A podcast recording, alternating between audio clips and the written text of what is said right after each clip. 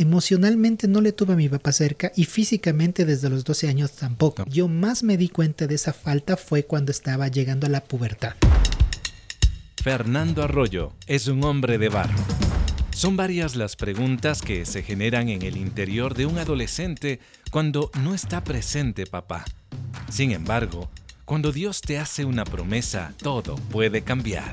El hombre fue formado para la creatividad, para construir y elevar la vida de los que están a su alrededor. Siendo tan humanos, son una extraordinaria creación en las manos del alfarero. Hombre de Barro, con John Varela. No sé si te ha ocurrido que el trabajar en un lugar, sea una empresa, un negocio, tal vez tengas 10, 15 compañeros o compañeras y de pronto no conoces la vida de todos ellos, no sabes su pasado, no sabes de pronto sus metas.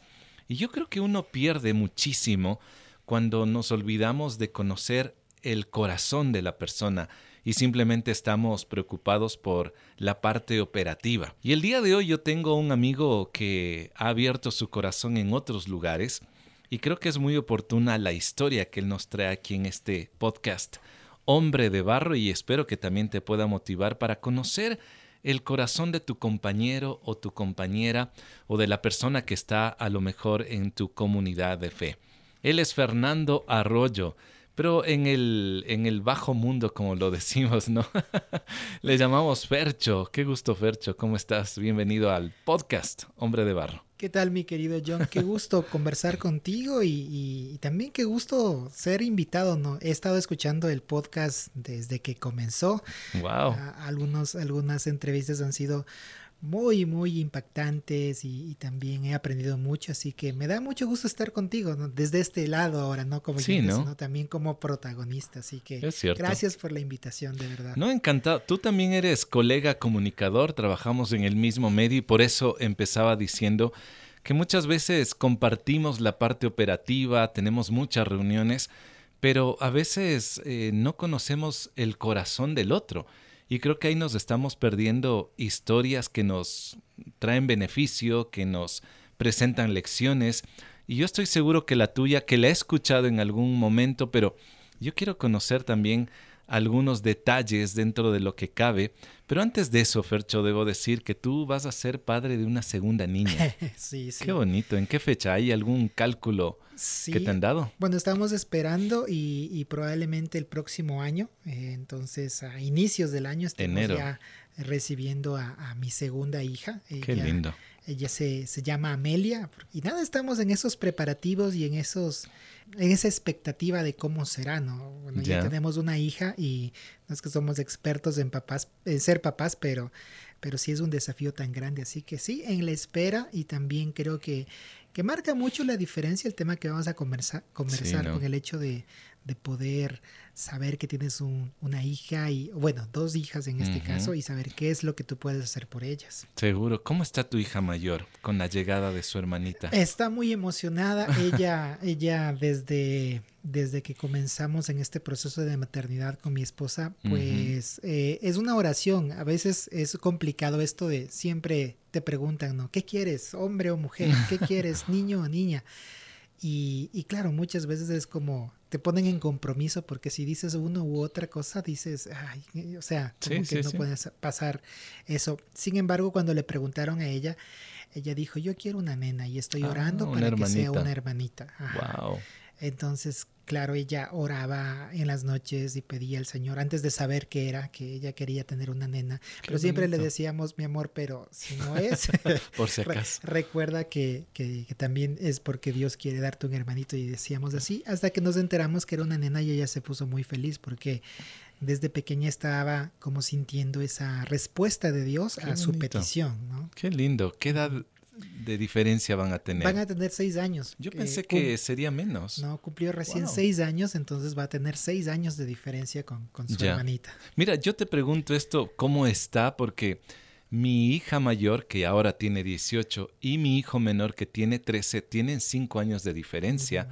Eh, nos habría gustado tenerlos más cerquita, pero hubo complicaciones de salud que no, no fue favorable para mi esposa embarazarse pero estábamos preocupados porque escuchábamos de, la, de los celos, de la incertidumbre del, del hijo, de la hija mayor, en este caso de la mía, y hubo una recomendación de una psicóloga amiga nuestra que nos dijo, mira, para que tu hija no sienta esa, ese desapego, porque van a sentir, verás, o, o, de pronto sentirse desplazados. No queremos hacer eso como padres, por supuesto.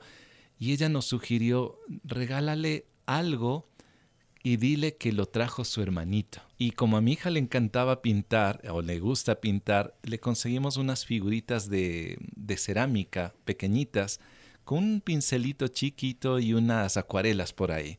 Y cuando él nació, mi hijo, mi hija se acercó a verle y dijimos, mira, él te trajo algo. Y ella dijo, me trajo algo, pero ¿cómo? Y le regalamos esto. Y ella como que eh, luchaba en su mente como la realidad y lo, y lo fantástico, ¿no? decía, ¿en serio él me trajo? Sí, es un regalo de él, porque él te ama, o sea, tratando de, de evitar esta incertidumbre y celos. No sé si vaya a funcionar con, con, en tu caso, pero después mi hija muy racional. Ella decía, no creo que haya traído mi, mi ñaño esto. ¿Dónde, ¿Dónde, ¿Dónde, lo, ¿Dónde lo metió? Era la pregunta de ella. Sí.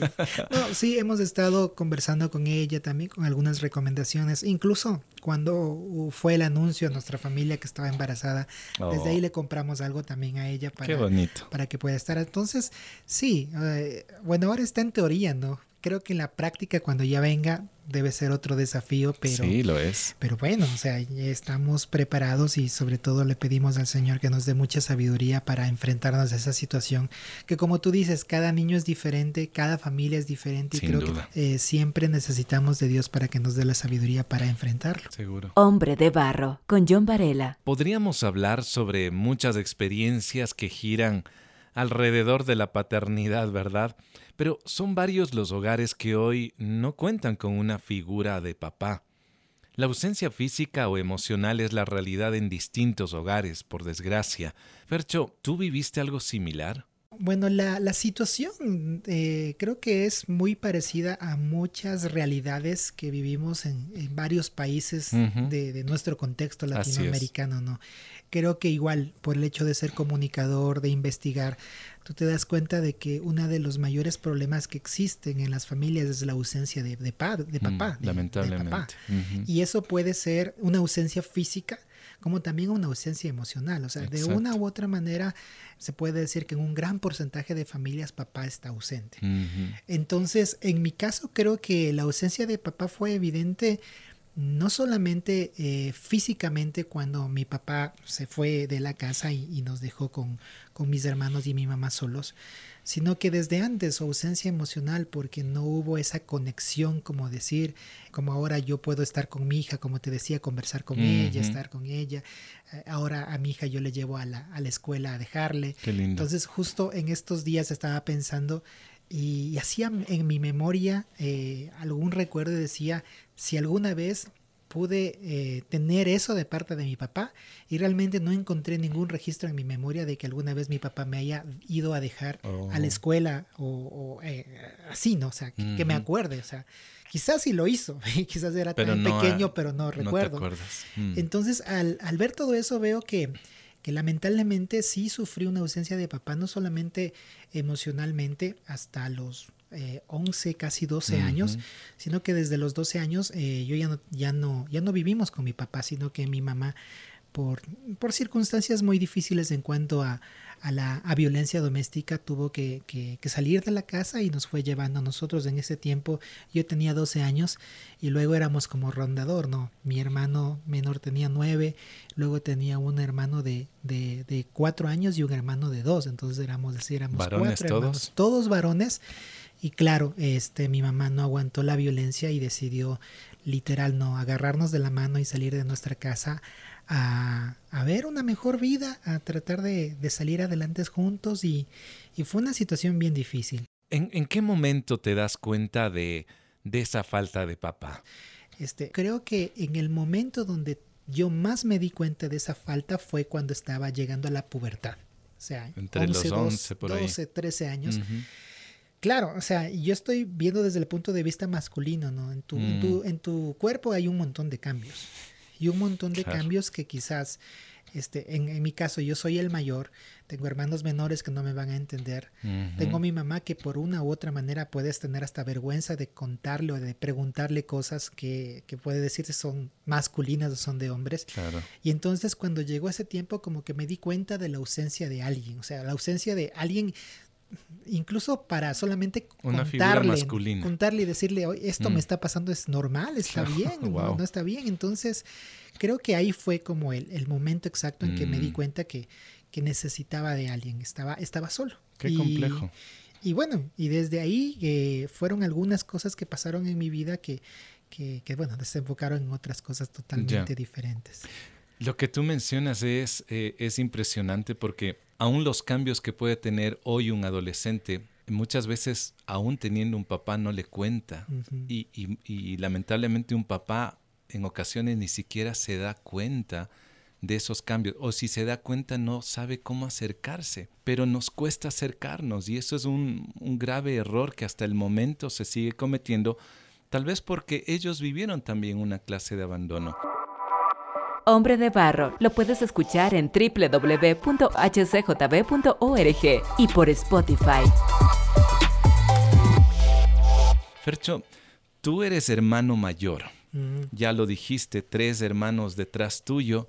Me imagino que tu mami tenía que salir a trabajar. ¿Cómo fue esa experiencia de, de, ser un niño, pero a la vez también tener la responsabilidad de cuidar, alimentar, no sé, que no se peleen, no sé, eh, ¿cómo era esa, situación en ti? Bueno, te, voy a contar algunas cosas porque digo, quizás mucha gente puede sentirse identificada en esa misma realidad, ¿no? O sea, este, bueno, primero, eh, obviamente si salimos de mi casa y, con toda esta situación de violencia, eh, mi mami se divorció y todo, pero, pero no fue una situación de, de como ahora veo que las leyes son como mucho más duras cuando tú le mm. denuncias al papá y el papá te pasa algo para con ayudarse en algo en su familia, pues en el caso mío no fue así, no nunca mi mamá hizo eso, sino que ella se sacrificó, ella trabajaba todos los días. Recuerdo que hizo muchas cosas y claro, eh, el mayor era el que estaba ahí para ayudarle. Yo le ayudé mucho a mi mamá, no no tengo ninguna ningún conflicto con eso, o sea, al contrario fue fue algo que lo hice con mucho amor. Pero por otra parte también tienes esa, esa, esa ausencia de papá te hace, como te digo, este, cuando te, te, hace falta algo, tú tienes que sacarlo o demostrarlo de alguna manera. Entonces, una de las formas que yo demostré esa ausencia de algo dentro de mí es justamente volviendo a repetir ciertos patrones. Cuando era adolescente, mi mamá me dijo, tú eres el hermano mayor, tú eres el, el papá de ellos, así que tienes tú que corregirles. Y sí, imagínate, 12, 13 años, yo les corregía a mis hermanos. Y mi mamá tenía, me dio toda la autorización para corregirles. Y obviamente, eh, ahora, ahora que ya han pasado tantos años, digo, o sea, o sea, un adolescente tratando de corregir a niños es, es terrible, ¿no? O sea, cometí muchos errores. Y hay además, ¿qué, qué, qué otra cosa puedes hacer si eso fue lo que Lo que viste y viviste, exacto.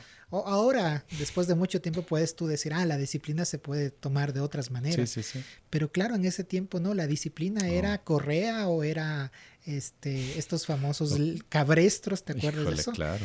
Y eso era lo, lo que tenía. Mm. Entonces, aparte de eso, una, una de las cosas también e, es que siempre fui buen estudiante gracias a Dios me gustaba estudiar y era medio pilas, entonces yo nunca tuve problemas ni en escuela, ni en colegio, ni en ninguna parte. O sea, Pero tenías que ayudar a tus hermanos. Y claro, eso entonces, es lo duro. Cuando, cuando me ponían a ayudar a mis hermanos era, o sea, mm, ¿por qué? O sea, yo lo hice solo y a veces era como me molestaba porque ellos no podían hacer algo que supuestamente para mí era tan fácil. Entonces, como te digo, son patrones que uno va eh, como como desarrollándolos sin que nadie te haya obligado o te haya enseñado. Después de eso también fue un tiempo eh, de, de, aislamiento también porque era como, ok, ya tienes 13 años. Yo recuerdo que con mi mamá salimos de, de, de, la casa de mi papá con mis hermanos y recuerdo claramente que fuimos a vivir donde una tía. Y en donde mi tía no recuerdo cuánto tiempo estuvimos viviendo, pero fueron algunos meses. Entonces nosotros dormíamos todos en, el, en, la, en la sala de, de la casa de mi oh. tía, todos, todos ahí. Bien acomodados. Sí, o sea, dormíamos, poníamos algo en el, en el, en el piso y ahí dormíamos. Mm. Y en la mañana mi mamá salía y todos salíamos de la escuela, mis hermanos pequeños se quedaban ahí y después nos reuníamos todos y así pasamos por algún tiempo. Oh. Entonces fue algo como mientras podemos buscar algún lugar donde estar solo nosotros. Entonces fue complicado mm. esa situación. Y aparte de eso, este, sí, uno como que dice, está bien, esta situación es como momentánea y no se sabe hacia dónde va a ir. Pero ya seguí pasando el tiempo y creo que al, como al un año, dos años que, que estábamos viviendo en eso, que comenzábamos a salir, mi mamá trabajaba en todo eso, eh, llega la famosa edad del burro, ¿no? La que dicen que es. Y yo recuerdo que en ese tiempo yo dije, ok, yo no quiero estar así. Entonces, a pesar de todo lo que había vivido con mi papá, de la violencia con mi mamá, a pesar de todo eso, yo le dije a mi mamá, mamá, me voy a vivir con mi papá. ¿De veras? Sí, entonces, o sea, como te digo, era como la respuesta a lo que estabas viviendo. Ya. Nadie me había preguntado si me sentía bien, si me sentía mal, si, si, si estaba esta situación manejando. nadie, o sea, y, y como en, el, en la escuela y en el colegio eras buen estudiante, regularmente si las notas están bien, nadie te pregunta. Piensas que, estás bien por dentro. Sí, entonces yo recuerdo que me mm. fui a vivir con mi papá, pasé creo que como seis meses con él. Y ahí me di cuenta de la realidad, ¿no? De esa oh. realidad de que a pesar de que estaba viviendo con mi papá, no estaba él ahí. Él mm. estaba con otras cosas, tenía otras cosas en la cabeza, trataba de hacer lo mejor que podía, pero no era suficiente, no, no tenía esa compañía, esa, esa forma de poder estar ahí. Entonces eh, fue muy doloroso porque me di cuenta de cuánto le necesitaba a mi mamá. Y, después de seis meses yo volví otra vez donde mi mamá, pero ya tenía otras cosas en la mente, ¿no? Y, en la mente era esto de la adolescencia, de ser libre, de no tener ninguna responsabilidad. Y lamentablemente ahí fue cuando mis hermanos pagaron los platos rotos. Eh, fue muy doloroso, fue hmm. muy duro, pero creo que si hubiese seguido por ese camino y no me hubiera encontrado con Dios en esos momentos, eh, pues realmente no sé dónde hubiéramos parado, ¿no? Eh, o dónde hubiera yo parado también con todo eso que tenía en mi corazón. Antes de empezar esta conversación, Fercho, reflexionábamos en eso, ¿no? Decíamos, si no hubiera llegado Dios a nuestra vida, ¿en en qué lugar estaríamos ahora, eh, con quién estaríamos, o, tal vez la pregunta podría ser, ¿estaríamos? Porque vivir una ausencia como esta de maltrato, uno puede involucrarse en cosas aún más profundas y más difíciles. Hombre de barro, originalidad en sus manos. Vi un video en el que tú estabas compartiendo tu historia y a la vez también, ya no desde el dolor, Fercho. Obviamente hay, hay memorias que uno no las puede eh, olvidar, pero ¿cuándo fue ese punto de quiebre cuando de pronto llega Dios a tu vida? ¿Quién te comparte? ¿Y qué empieza a hacer él en tu adolescencia? Porque fue como a los 13 años. Sabes que yo, yo conocí, bueno, yo conocía de Dios antes, ¿no? Yo recuerdo que mis tías se convirtieron al Evangelio, ah, incluso nos llevaron a la iglesia. Eh, incluso mi papá y mi mamá iban juntos a la iglesia antes que pase todo este problema. Pero, o sea, yo nunca pude ver un cambio en mi vida. O sea, en ese tiempo tenía no sé, o 10, 11 años, o sea, iba casi obligado a la iglesia. Mis papás, eh, antes de ser cristianos, también iban a la iglesia tradicional, normalmente era como, iban los domingos regularmente, pero como que tú, eh, era más una tradición, un rito, algo que hacías, eh, no, no me había encontrado nunca con Dios. Resulta que cuando yo tenía 13 años, este, fui a una iglesia invitado por unos primos. a, jugar fútbol. En ese tiempo recién había vuelto de donde mi papá, entonces estaba recién nuevamente donde mi mamá, entonces aunque estaba en, en el tiempo más rebelde que tenía. Mi mamá iba a la iglesia, yo decía, váyanse nomás, yo no quiero saber nada de eso. Era muy malhumorado, incluso mis hermanos me tenían miedo, o sea, literalmente. y 13 años. Sí, tenía 13, 13, 14 años, pero estaba en esa edad. Y era una situación bien compleja hasta que estos primos me invitaron a la iglesia. Y yo recuerdo que, que llegué y estaba en una reunión de adolescentes y una canción que tocaron ahí fue la que, la, la que me marcó. y también los temas que trataron en ese día y como que fue algo que me conectó con Dios. ¿Qué decía la canción? Es una canción muy antigua que, que se llama Cuando pienso en tu santidad y me veo en tu majestad, cuando todo alrededor es sombra al lado de tu luz. Ah, pero esa es... Es una canción muy antigua. Siempre me acuerdo y, y, esa, y esa canción quedó en mi mente. Qué bonita canción que es. Este, y, y claro, yo recuerdo que después yo mismo mm. comencé a ir, o sea, sí jugaba fútbol, pero ya comencé a ir yo, yo mismo a la iglesia. Incluso estos primos que me llevaron, después se desaparecieron. O sea, uno, uno puede decir a veces llega a la iglesia por la familia, ¿no? Y a veces, o por los amigos, y estás con ellos cercano. Pero cuando te encuentras con Dios, o sea, dejas a un lado todo lo, lo demás. Y yo recuerdo que yo mismo comencé a llegar a la iglesia, comencé a ir y, era mucho más evidente. Hasta que recuerdo un día eh, que igual tuvieron un tiempo de oración y de, de ministración, estaba con mis cosas en mi mente, ¿no? Y yo recuerdo que hablaron justamente del tema de la paternidad.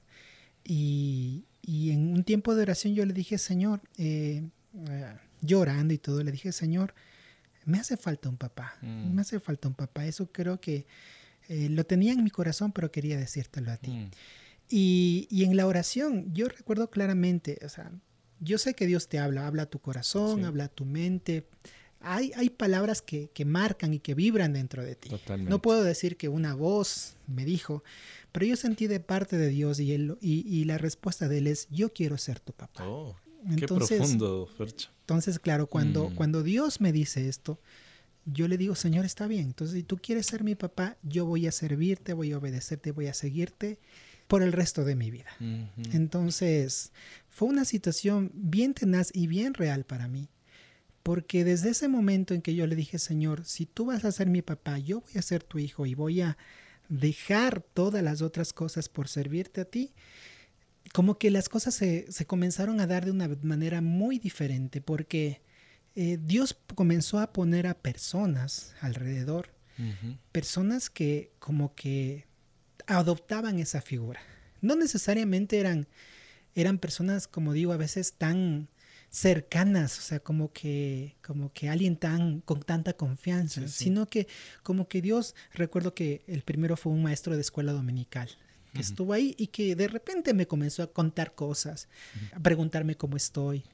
Yo como en ese tiempo recuerdo que estaba en una en una en un grupo que se llama Exploradores del Rey. Ah, Entonces él, era mi comandante. Entonces él realmente estaba pendiente de mí, yo tenía que cumplir ciertas eh, tareas para poder llegar a ciertos niveles. Entonces él estaba pendiente de mí. Entonces fue algo como que Dios lo puso ahí. Entonces comenzamos a hacer eso. Después eh, fui a otro ministerio, fui a la alabanza, fui a la escuela dominical, estaba sirviéndole a Dios. O sea, yo me metí lleno, a servir a Dios. Pero siempre en esos grupos Dios ponía a una persona que se encargue.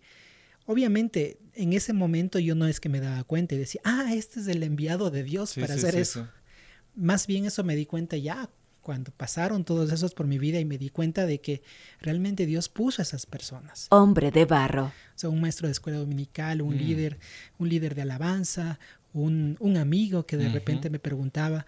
Yo recuerdo y contaba en ese testimonio que una de las cosas que justamente haciendo memoria cuando tú recuerdas todo eso, era que había una persona, es un amigo, él, él ya no vive aquí, pero él está en Italia, se llama Gustavo. Yo recuerdo que él era una mm. persona, yo en ese tiempo tenía 15 años, 15, 16 máximo, y él tenía 23, 24, tampoco es que era una persona mayor, ¿no? pero más grande. Pero era más grande. Y yo recuerdo que el lugar donde iba, era la iglesia, era un lugar bastante peligroso eh, aquí en Quito, que es el Camal. Entonces... Zona roja. Sí, en ese tiempo la iglesia funcionaba y hacía cultos todos los días, todos los días de la noche. Eh, recuerdo de 7 a 9 de la noche. Y yo iba a la iglesia todos los días porque solo. y yo recuerdo que salía de, del colegio, eh, entonces iba a la iglesia, muy, muy amigo. O sea, no. ¿Del colegio? no, yo, vi, yo el colegio era en el centro, yo estudiaba en el Mejía y la iglesia era en el Camal. Pero oh, para ir a la casa a Solanda Entonces, ah, en lugar de irme a Solanda y después de irme a la iglesia, a veces prefería ir a la iglesia. A veces tenía clases o me quedaba en el, en el mismo colegio terminando deberes, entonces ya iba como que a la, a la, iglesia y ahí estaba con algunas personas, aprendía a tocar música, ayudaba en las mm. cosas. Pero el punto es que esta persona, eh, muchas veces él se encargaba de, de, llevarme, o sea, de bajar de la iglesia al lugar donde en ese tiempo tomábamos bus para ir a mi casa. Y siempre él se encargaba de. No había Uber, no había Cabify, para nada. y tampoco había plata para eso, así que no, había Presupuesto por de estudiante. Claro. Entonces yo recuerdo que él, íbamos juntos, él me esperaba, bajábamos, me dejaba en el bus y él se iba después de su casa porque vivía también en otro lado. Y claro, cuando tú recuerdas todo eso, dices, Dios estuvo ahí. O sea, Dios te mandó esas personas incluso para que te vayan a dejar a la casa, incluso para que te lleven a jugar un partido de fútbol, incluso para que, recuerdo que muchas veces, obviamente, no tenía mucho dinero para ciertas cosas y algunos me becaban o me hacían para ir a campamentos o para ir a algunas actividades. Cosas que realmente tú puedes ver la mano de Dios y el hecho de cumplir su promesa de ser papá utilizando a las personas, porque creo que eso es lo más lindo, ¿no? Dios es el que utiliza y pone a las personas er, exactas y cercanas para poder blindar a aquellos que deciden decir, ok, Señor, o sea, no quiero vivir con ese dolor ni con esa queja de me falta mi papá y por eso hago lo que hago o por eso soy lo que soy, sino más bien cuando tú te entregas a Él, como que Dios se encarga de poner a las personas correctas para poder llevarte a un propósito mucho más grande. Lo que tú me, cuentas me trae a la memoria algunos nombres que también yo lo viví. Hmm. Eh, cuando yo conocí al Señor fue a los 18 años, a pesar de haber vivido en un hogar cristiano, mi decisión fue a los 18 años. Y, pero de niño, cuando yo iba a la iglesia, tuve un maestro de escuela dominical que fue impresionantemente eh, un instrumento de Dios para mi vida, que no me di cuenta obviamente al inicio, pero él cada vez que me miraba era muy gentil conmigo y eso me daba confianza para acercarme a él. No teníamos conversaciones profundas, pero me acuerdo lo que tú dices, me becó una vez para ir a un campamento a Manta o cuando yo no tenía eh, posibilidad económica de ir a un campamento y hablábamos entre amigos, por ahí estaba el líder de la iglesia y decía, eh, John, ¿por qué no vas a tal campamento o a tal retiro? Y es que le digo, mis padres no tienen. Dice, toma, te lo doy. Y había gente que nos que ofrecía esa ayuda. Y me doy cuenta, Fercho, que cuando Dios te dice que Él será tu papá, uno podría pensar, bueno, eh, él se va a manifestar, de, puede hacerlo obviamente, pero él te envió personas claves. Y eso me parece muy, muy maravilloso, porque lo que acabas de contar, estoy muy seguro que puede impulsar, puede desafiar, también animar a ese hombre, ya sea joven o también adulto, a acercarse a Dios y descubrir el verdadero amor de Padre. Percho, te propongo hacer una pausa en nuestra conversación. Eh, estoy convencido que hay mucha curiosidad por conocer más detalles de, de lo que tú has vivido, pero yo quiero invitarte a ti que nos estás escuchando en este podcast para que puedas seguir en el próximo episodio. Sí, bueno, esperamos que nos puedan acompañar al, siguiente episodio. Sí, sí. Y, claro, o sea, cualquier cosa también, digamos como que está la expectativa, ¿no? Pero creo que muchos de los principios son aplicables, no esperar hasta que se termine todo, sino más bien muchas de las cosas quizás la estás viviendo hoy y es un buen momento para aplicar todas aquellas cosas que, que Dios ha hablado a tu corazón en este tiempo. Cuando Dios hace una promesa y te dice, yo seré tu papá, no puedes más que confiar y creer. ¿Por qué sentirse abandonado o perdido si tienes la promesa de Dios? Este episodio es el número 69 y se titula Yo seré tu papá, primera parte. El podcast Hombre de Barro se desarrolla gracias al aporte de hombres generosos como tú. Así también, yo quiero invitarte para que tú puedas unirte a este grupo de valientes, de hombres generosos, ingresando a nuestro sitio web hcjb.org donar. Para escuchar una vez más el podcast, nos puedes encontrar también en Spotify, SoundCloud y Apple Music. La próxima semana seguiré conversando con Fernando Arroyo. Hasta pronto. Hombre de Barro, con John Varela. Hombre de Barro es una producción de HCJB.